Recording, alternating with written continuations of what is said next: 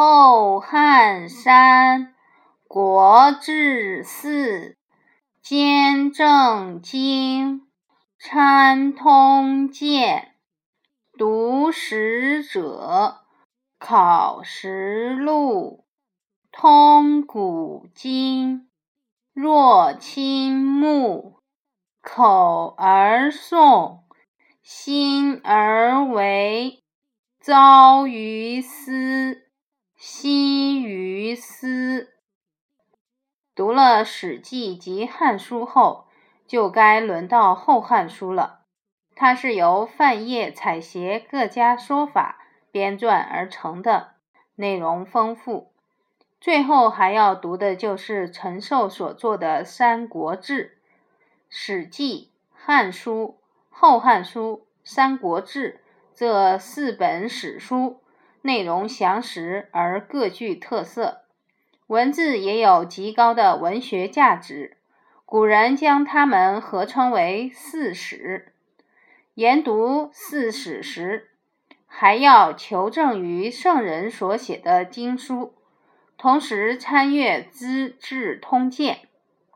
这样一来，对中国历史才有完整而清晰的认识。凡是阅读历史的人，除了读各朝史书之外，还要了解史官记录的帝王活动的大事，这样才能通晓古往今来的史实。读书时，口里要吟诵，心里要思考，白天要这样做，晚上也要这样做。鲁迅的读书三到。鲁迅小时候非常淘气，有一天。镇里的戏台正在排戏，听到外面咚咚的锣鼓声，鲁迅在家里便坐不住了。趁着父亲不注意，他一溜烟儿地跑到了戏台前看热闹。这时候，戏台周围已经挤满了人。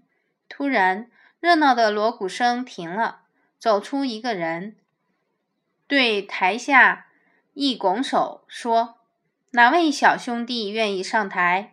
我们让他客串阎王殿里的小鬼，那些平时非常调皮的孩子们，这会儿却你推我，我推你的谦让起来。我来，小鲁迅走上台去，让戏班的人画了个花脸，拿起一把钢叉就舞起来。